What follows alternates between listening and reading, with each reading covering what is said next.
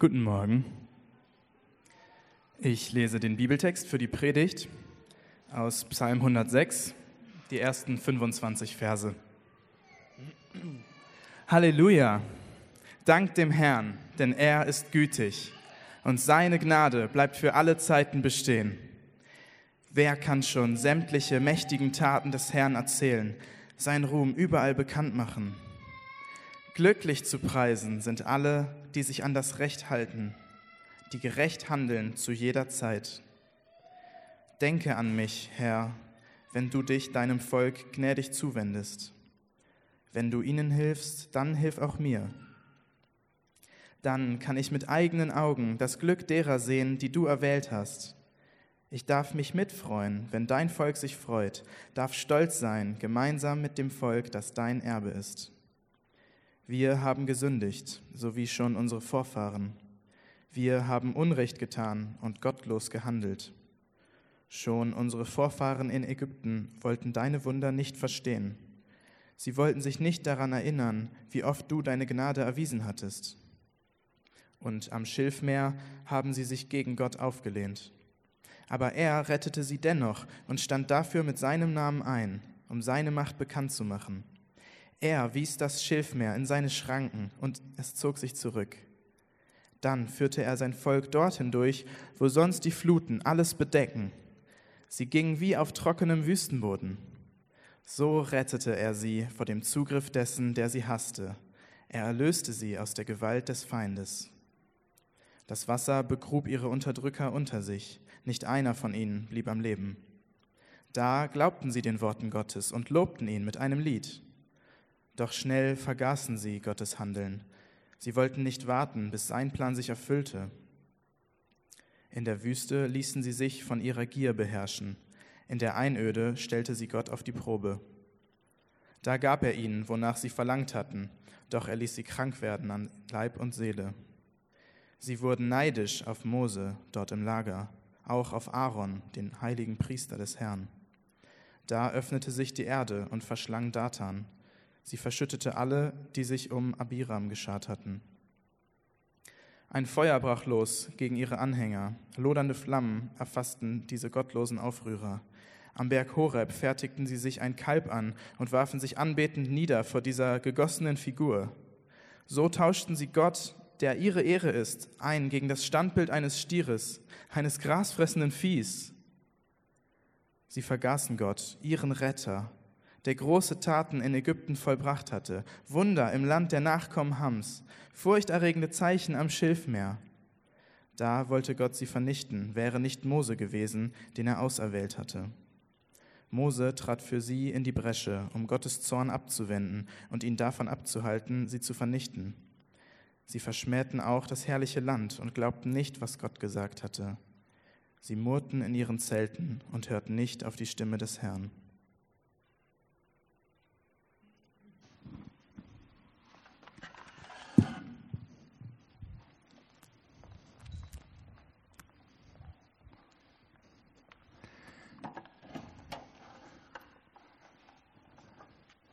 Wofür seid ihr dankbar?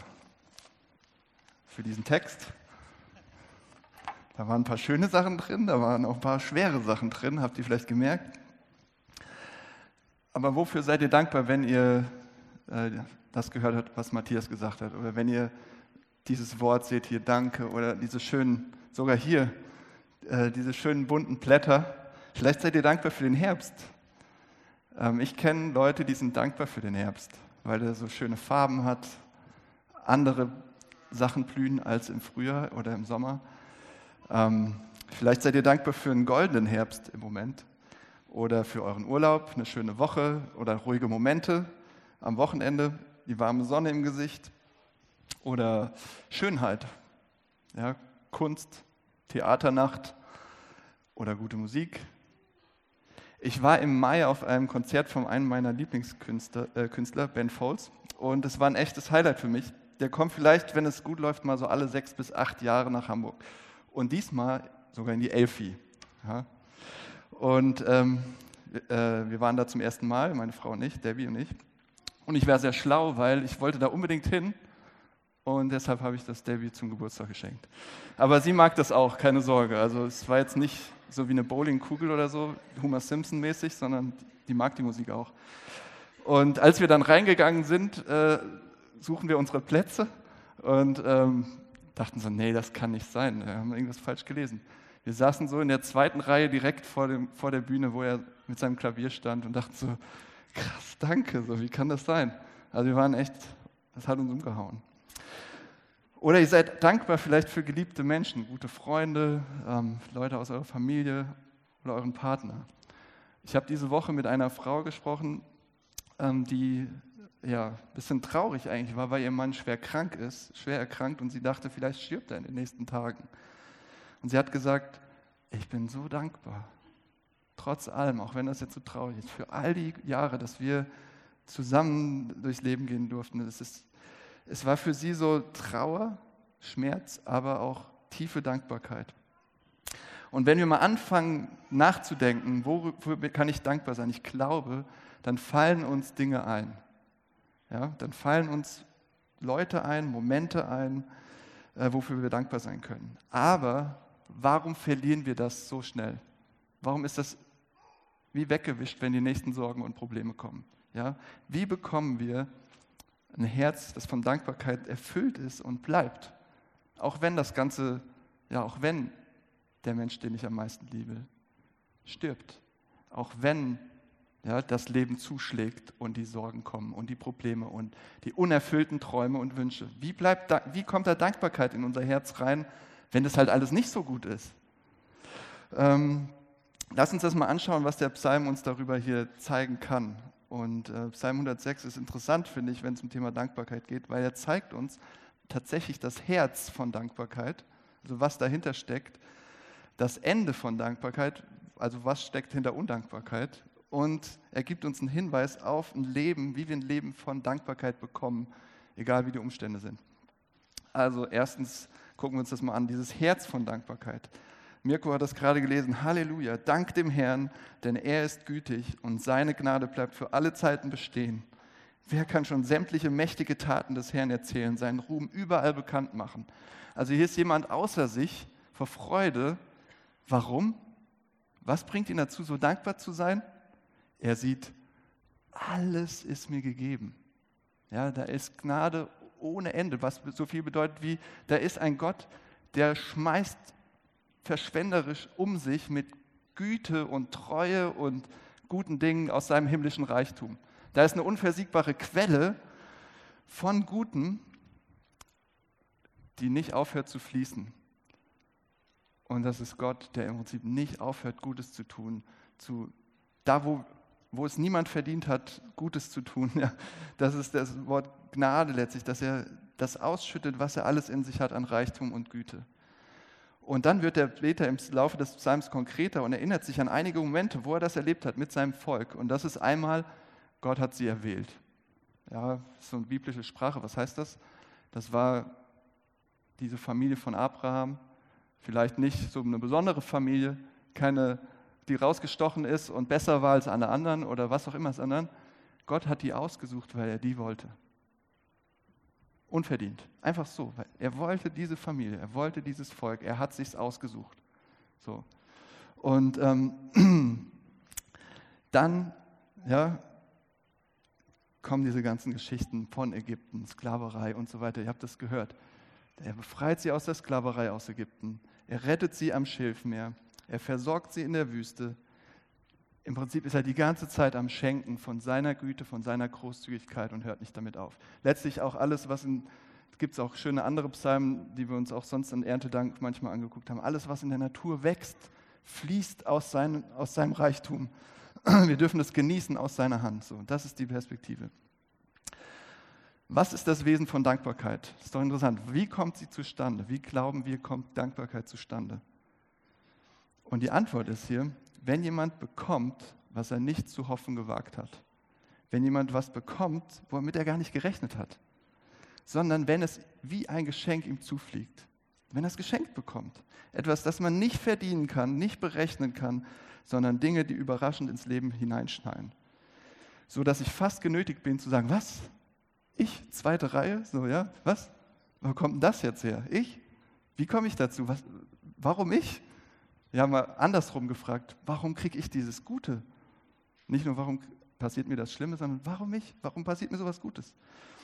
Ähm, und es gibt einen Moment oder eine Sache in unserem Leben, die das fast mit am besten beschreibt, äh, wann ihr dankbar werdet, nämlich, und die auch schmerzhaft ist, wenn es nicht so ist, aber die ihr mit am besten beschreibt, wenn ihr dankbar seid, wenn jemand eure Liebe erwidert. Ich weiß nicht, ob ihr das schon mal erlebt habt, aber das ist, das ist geschenkt. Das ist zutiefst, das könnt ihr nicht machen. Das könnt ihr nicht erzwingen. Und Dietrich Bonhoeffer schreibt das in ähm, einem Brief, er war Pastor und Widerstandskämpfer im Dritten Reich, an seine Verlobte Maria von Wedemeyer am 24. Januar 1943 schreibt einen Brief mitten in diesen turbulenten Zeiten, im Widerstand, ähm, in größter Gefahr. Nun ist er da, dein guter Brief. Ich danke dir dafür mit jedem neuen Lesen. Danke ich dir aufs Neue. Ja, es ist mir fast so, als ob ich zum ersten Mal in meinem Leben erfahre, was es heißt, einem Menschen dankbar zu sein. Was für eine tief umgestaltende Macht die Dankbarkeit sein kann. Es ist das Ja, dieses unter Menschen so seltene, so schwere und so wunderbare Wort, aus dem dieses alles entspringt. Dass wir dieses Ja immer so und immer mehr durch unser ganzes Leben hindurch zueinander sprechen können, das schenkt uns Gott, aus dem alles Ja kommt.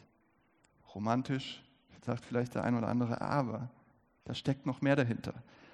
Bonhoeffer kann sein Glück nicht fassen, weil er hat es nicht unter Kontrolle. Er kann es nicht nehmen dieses Jahr, sondern es fliegt ihm zu. Es wird ihm geschenkt und er denkt, boah, krass, ich, ja, von dieser Frau. Er kriegt es gegeben. Er kann sich nicht selbst nehmen und so entsteht Dankbarkeit. Kennt ihr das? Kennt ihr solche Momente? Vielleicht jetzt nicht mit einem Mann oder einer Frau, aber kennt ihr sie aus anderen Kontexten? wo euch was gegeben wird, wo ihr sagt, das konnte ich mir nicht nehmen. Und ich, ihr wusstet nicht, wohin mit eurer Freude. Das Verrückte ist heute bei uns in unserer Gesellschaft, Dankbarkeit ist ja voll im Trend, oder? Kennt ihr diese ganzen Sprüche? Ähm, es kostet nichts, dankbar zu sein, aber es ändert einfach alles. Ähm, oder so von Facebook und was weiß ich, wo die immer stehen. Und ah, so schön, da wird das Herz warm, Dankbarkeit so ein Achtsamkeitsding. Ja, wir müssen dankbarer sein für alles. Ähm, und in einem Artikel in der SZ schreibt Berit Dieselkämpfer, also die kämpft, Dieselkämpfer heißt sie doch, über diese ziemlich weltumarmende, nervige, sie sagt, weltumarmende Dankbarkeitsmentalität und kotzt darüber richtig ab. Schöner Artikel. Ähm, bei dem Abendmahl steht der Text, da könnt ihr das auch mal nachsuchen im Internet. Aber wisst ihr, was ihr Fazit ist? all diese schönen Sprüche über Dankbarkeit, sie sind am Ende ein Trick, um uns aus selbst zu überlisten. Ja, um unsere Selbstzufriedenheit mit uns selbst auszuleben. Und ähm, sie lebt davon, uns zu vergleichen mit Leuten, denen es schlechter geht letztlich. Noch so ein Spruch. Das ist ein bisschen pervers, ich sage den trotzdem. Das Beste, was dir passieren kann, du wachst morgens auf und bist gesund. Da, sei dankbar. Ist doch ein bisschen pervers, oder was mit denen, die nicht gesund sind? Ähm, also wir feiern unseren Wohlstand, unseren, wir sind, also das ist eine Dankbarkeit, die dreht sich um uns selbst, die ist egoistisch und selbstgratulierend. Ja? So ein Wohlfühlding, wir geben uns selbst Dank am Ende und es ist gar keine Dankbarkeit. Woher kann ich wissen, dass ich nicht so bin, dass ich nicht so eine Ego-Dankbarkeit habe, wo ich mich selbst, mich selbst gratuliere, super, ich bin gesund oder was auch immer, sondern ähm, dass ich mich wirklich freue von Herzen. Und der Text sagt uns, gibt uns einen kleinen Hinweis, dass unser Umgang mit den Erfolgen der anderen zeigt, mit der Freude von anderen, was in unserem Herzen da los ist. Vers 5. Ich darf mich mitfreuen, wenn dein Volk sich freut. Darf stolz sein gemeinsam mit dem Volk, das dein Erbe ist. Also ich sehe andere, die sich freuen und ich kann mich mitfreuen.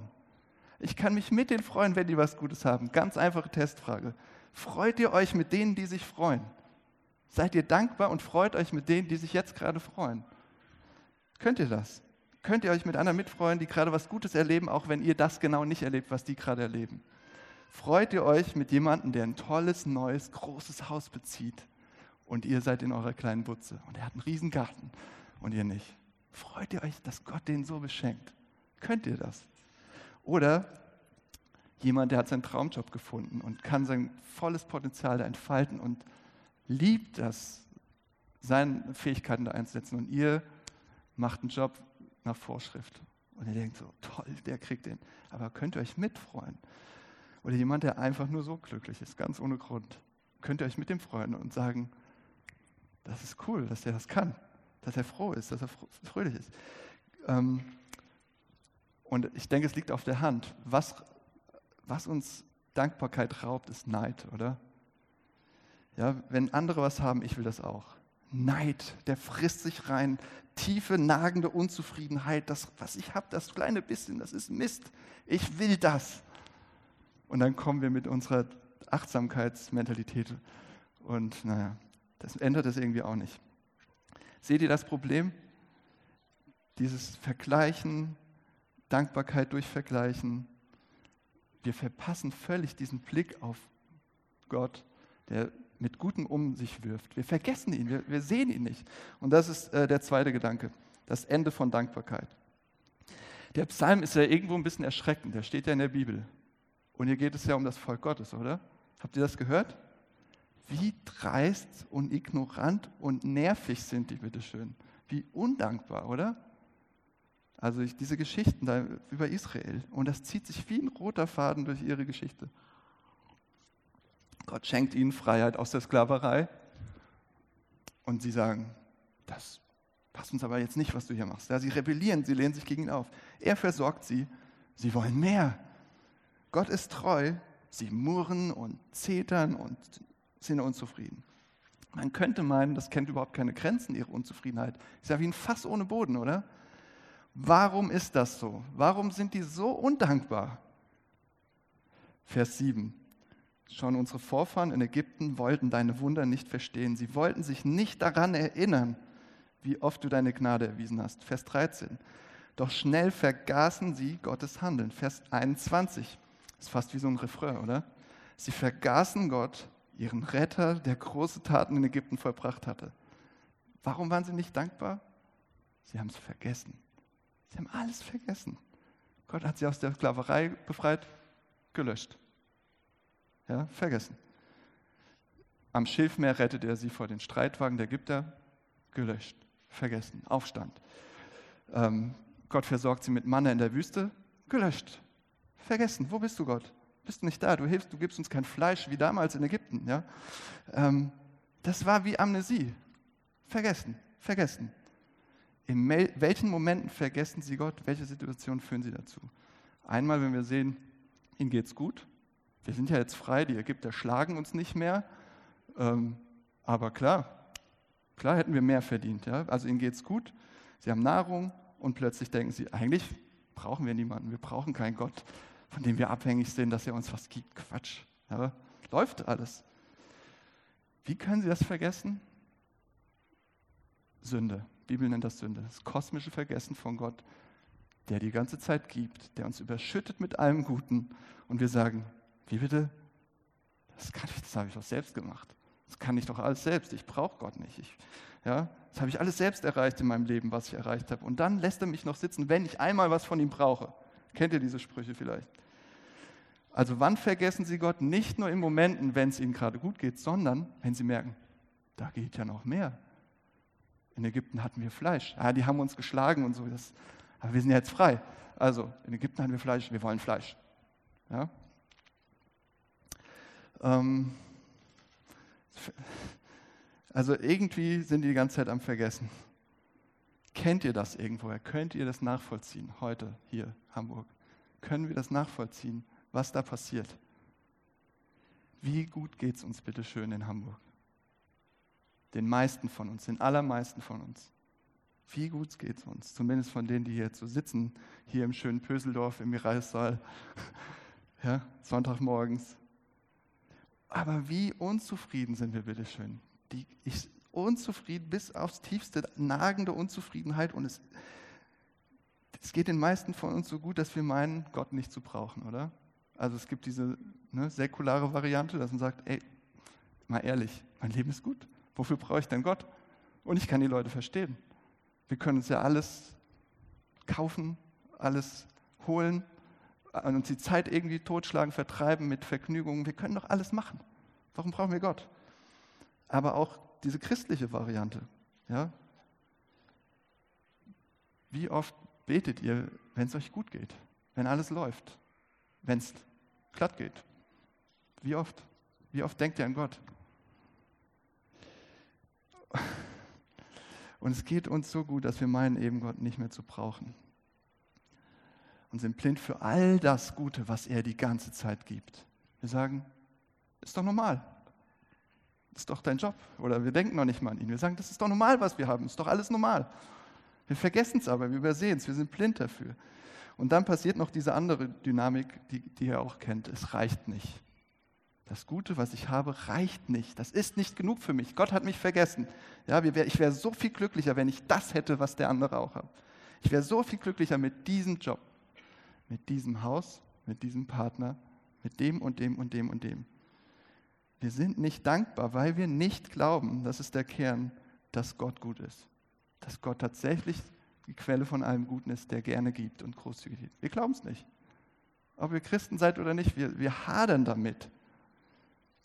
Ja, dass es seine Liebe ist, dass er weiß, was gut für uns ist, dass er das uns gibt, wann wir es brauchen. Wir halten uns am Ende für kompetenter als Gott und sagen, hey, weißt du was? Wenn du wirklich ein richtig guter Gott wärst, würdest du es so machen in meinem Leben und nicht anders. Also ich bin kompetenter, ich weiß es. Und warum reden wir so um? Weil wir vergessen. Wir vergessen, wir vergessen, wir vergessen, was uns alles gegeben wurde. Aber wie lernen wir das jetzt, okay? Wie lernen wir dankbarer zu werden im Herzen? Wie verändert sich da was? Wie werden wir dankbarer? Natürlicherweise, nicht so, oh, jetzt denke ich mal an, ja, nicht uns künstlicherweise irgendwelche Sachen ständig vor Augen zu halten, sondern wie werden wir wirklich dankbarer, dass es bleibt, dass es nicht mehr weggeht. Und das ist das Dritte, was wir sehen im Text, ein Leben von Dankbarkeit. Was ist die Antwort des Psalms auf diese freche, dreiste Undankbarkeit dieses Volkes Israel. Ja, wie ändert sich da was? Und dafür müssen wir uns Mose anschauen. Der arme Mose. Der kann einem leid tun, oder? Was er da alles aushalten muss.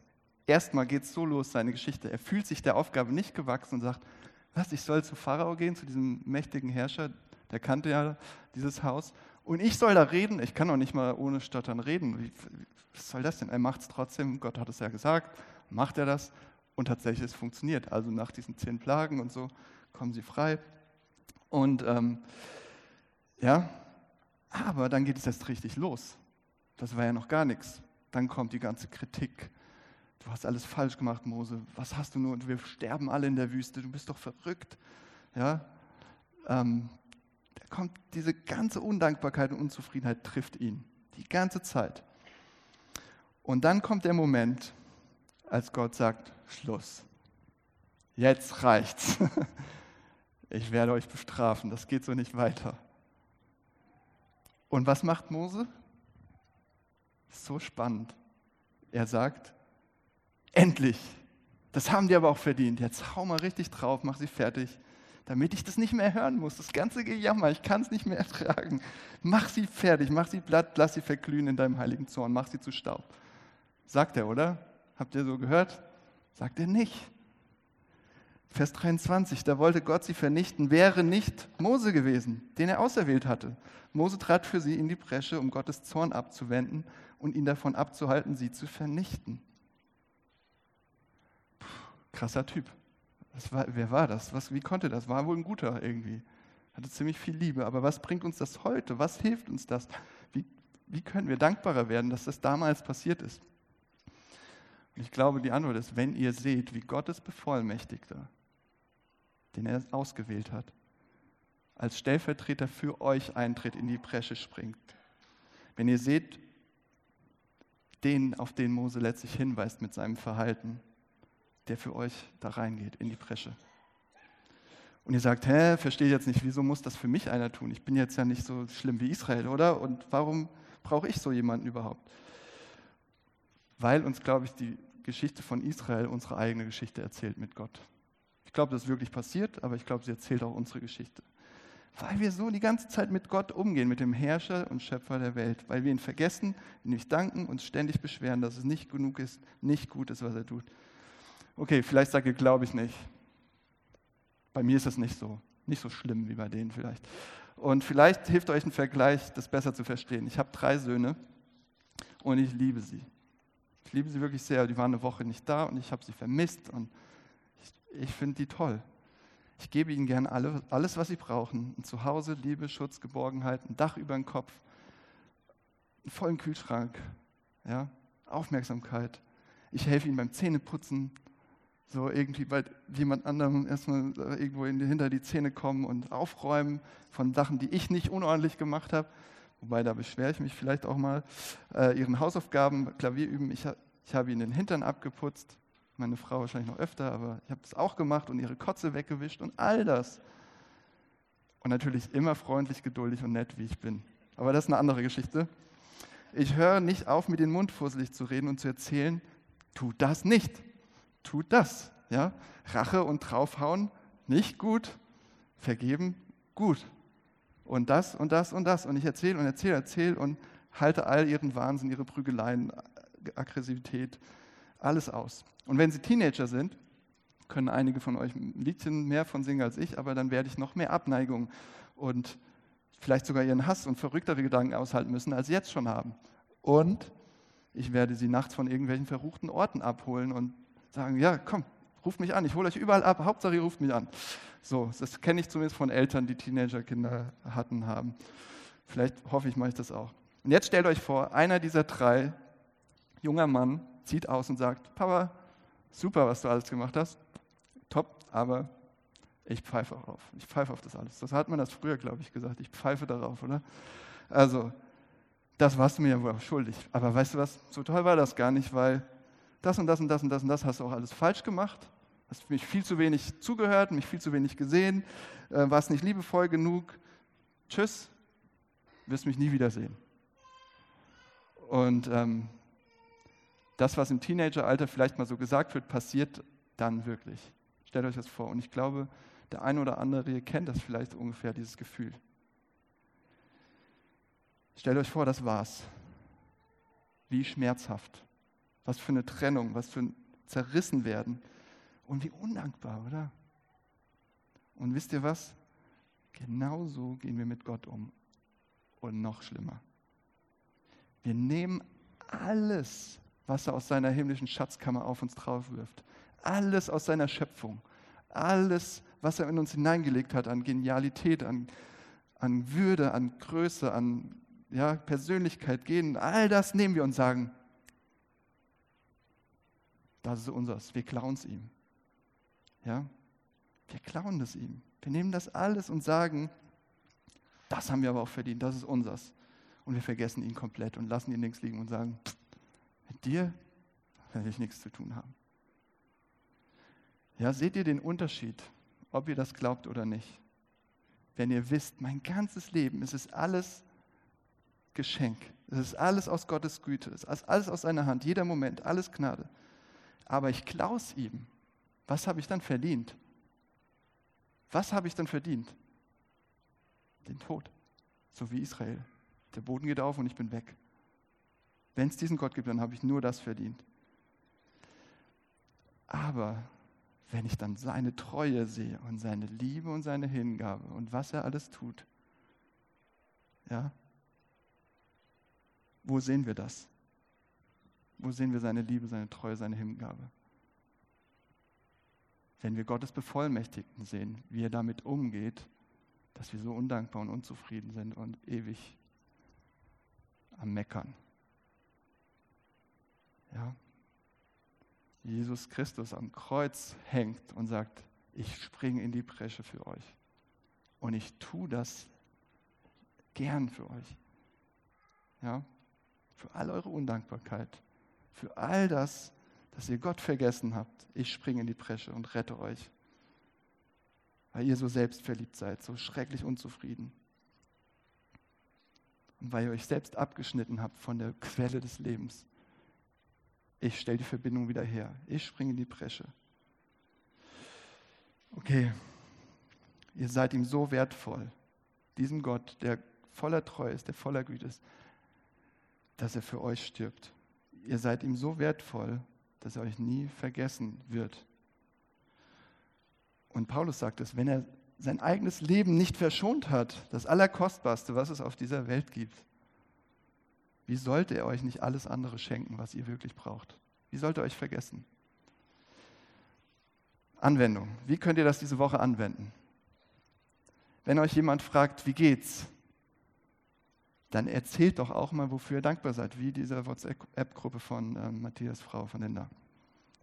Erzählt euch auch, warum es euch schlecht geht oder was nicht gut ist. Erzählt euch alles natürlich, aber beginnt doch mal mit den Sachen, die schon da sind, die schon gut sind. Versucht es mal. Erzählt euch, wofür ihr dankbar seid. Und wenn ihr Christen seid und euch trefft, erinnert euch einander, was Gott euch geschenkt hat mit Jesus Christus. Lasst das nicht hier eine Sonntagspredigt sein. Ja, der Pastor hat das gesagt, schön, und damit war es das in der Woche, sondern nehmt ihr es, ihr, es wenn ihr Christen seid und das glaubt, das ist eure Botschaft, dann nehmt ihr es und bringt sie einander. Erinnert euch, was ihr habt, was Gott getan hat für euch. Ja, im Café, auf der Straße, im Park, auf der Couch, per WhatsApp, macht es, wie ihr wollt, überall. Und hört auf, und ich kenne das sehr gut, Angst zu haben, dass das irgendwie platt wäre, dass es irgendwie stumpf wäre. Das ist es nicht. Das ist die beste Nachricht, die ihr mir bringen könnt. Euch zu erinnern, wo alles herkommt und wie gut Gott eigentlich ist. Erinnert euch und denkt nicht, oh nee, das ist jetzt aber vielleicht ein bisschen zu, ich trete dem anderen vielleicht damit ja zu nahe oder sowas. Ich kenne diese Gefühle. Hört nicht auf die, sondern macht das und probiert das und wir müssen das üben.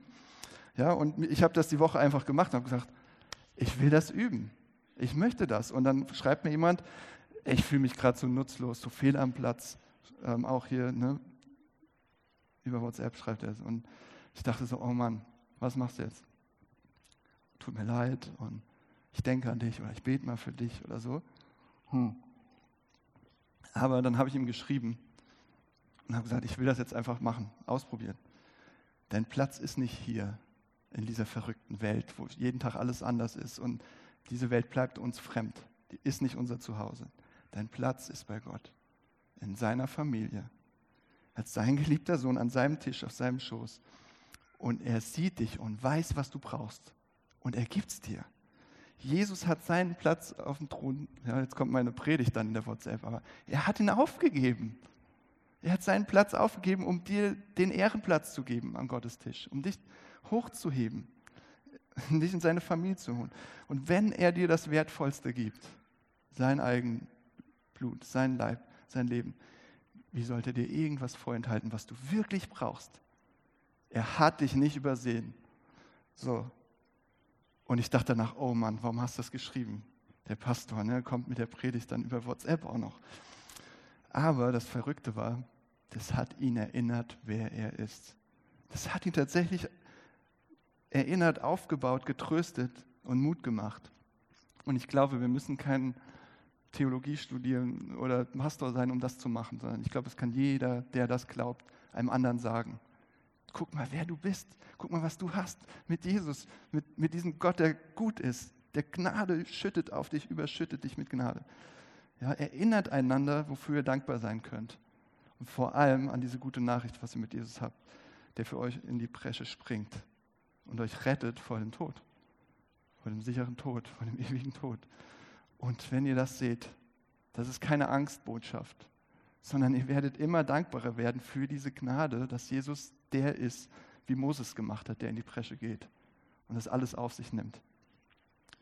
Dann könnt ihr Vers 1 von ganzem Herzen singen. Halleluja. Dank dem Herrn, denn er ist gütig und seine Gnade bleibt für alle Zeiten bestehen. Amen. Ich möchte nochmal beten.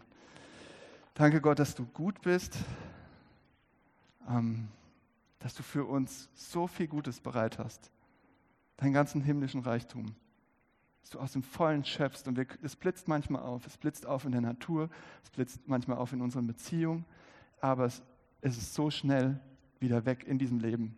Wir sind so schnell undankbar und unzufrieden und denken, das, wir kommen zu kurz, weil wir dich vergessen. Erinnere uns. Erinnere uns, was wir tief im Herzen haben, dass du Gott bist und dass du voller Güte bist, dass du deine Gnade niemals aufhört. Und zeig uns das immer deutlicher durch Jesus, wie wahr das ist, dass wir dankbarer werden. Amen.